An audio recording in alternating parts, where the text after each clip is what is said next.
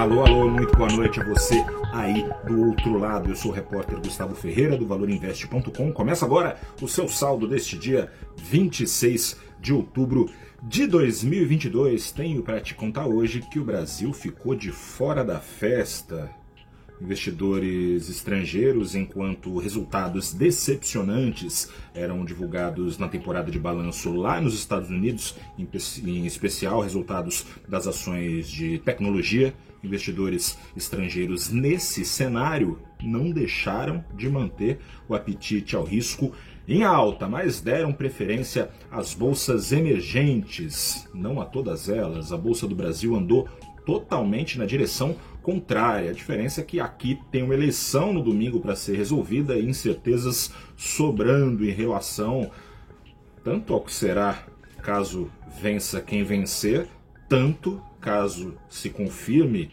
o resultado das pesquisas nas urnas, ou seja, se Lula vencer, há dúvidas sobre se Bolsonaro tentará ou não levar a disputa para o tapetão. Esse risco teve como gatilho, com perdão do trocadilho, o caso do bolsonarista, ex-deputado e apoiador de primeira ordem do presidente, Roberto Jefferson, que disparou para cima da Polícia Federal, tiro de fuzil, granada, enfim, você já sabe qual é o enredo. E desde segunda-feira, com apetite ao risco em alta lá fora, está em baixa no Brasil, com a turma tirando dinheiro, com medo de perder os lucros que vieram sendo conquistados nesse ano, ou seja, realização de lucros à espera do que está por vir. Nesse embalo, 79 das 92 ações do Ibovespa fecharam em baixa, o índice com uma perda hoje diária é, hoje diária é ótimo, não, perda diária de 1,6% e não foi só isso, enquanto o preço do dólar caía lá fora, aqui subia, subia pouco mais de 1% aos R$ 5,38. Em dólares, portanto,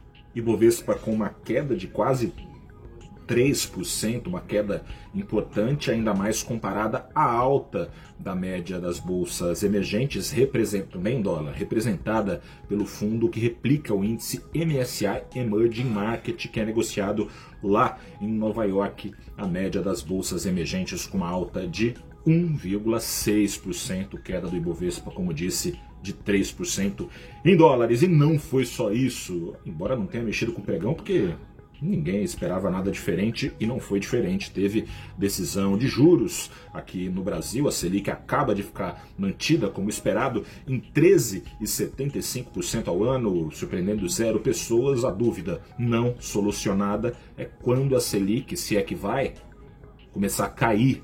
Né? O mercado começa a entender nesses últimos pregões que pode demorar um pouco mais. O Banco Central não tem ainda clareza hoje de que a inflação em 2023 e principalmente em 2024 vai caminhar para um lugar mais comportado, civilizado, as suas metas, não tem garantia disso. De acordo com a autoridade monetária, dois riscos principais podem mudar essa história, fazendo ou a Selic cair de fato no primeiro semestre de 2023, aposta de parte do mercado, ou confirmando a aposta de outra parcela do mercado que espera para o fim de 2023 essa queda. Os riscos são os seguintes: internamente, não se sabe ainda qual será o risco fiscal, adiciono aqui o risco institucional, com o qual lidaremos a partir do resultado das urnas nesse domingo. Externamente, o risco é a incerteza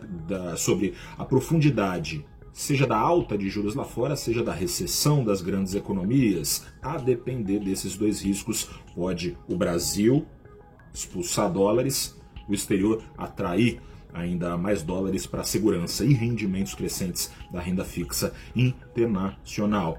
O Banco Central ainda deixou a porta entreaberta para, se necessário, voltar a subir a Selic no meio do caminho, se algo de algo fora da curva acontecer nessa trajetória, espera-se de parada da Selic em 13,75, sabe-se lá quando, mas para cair no melhor momento. Um grande abraço a você, fico por aqui, nos falamos na quinta-feira. Tchau, tchau.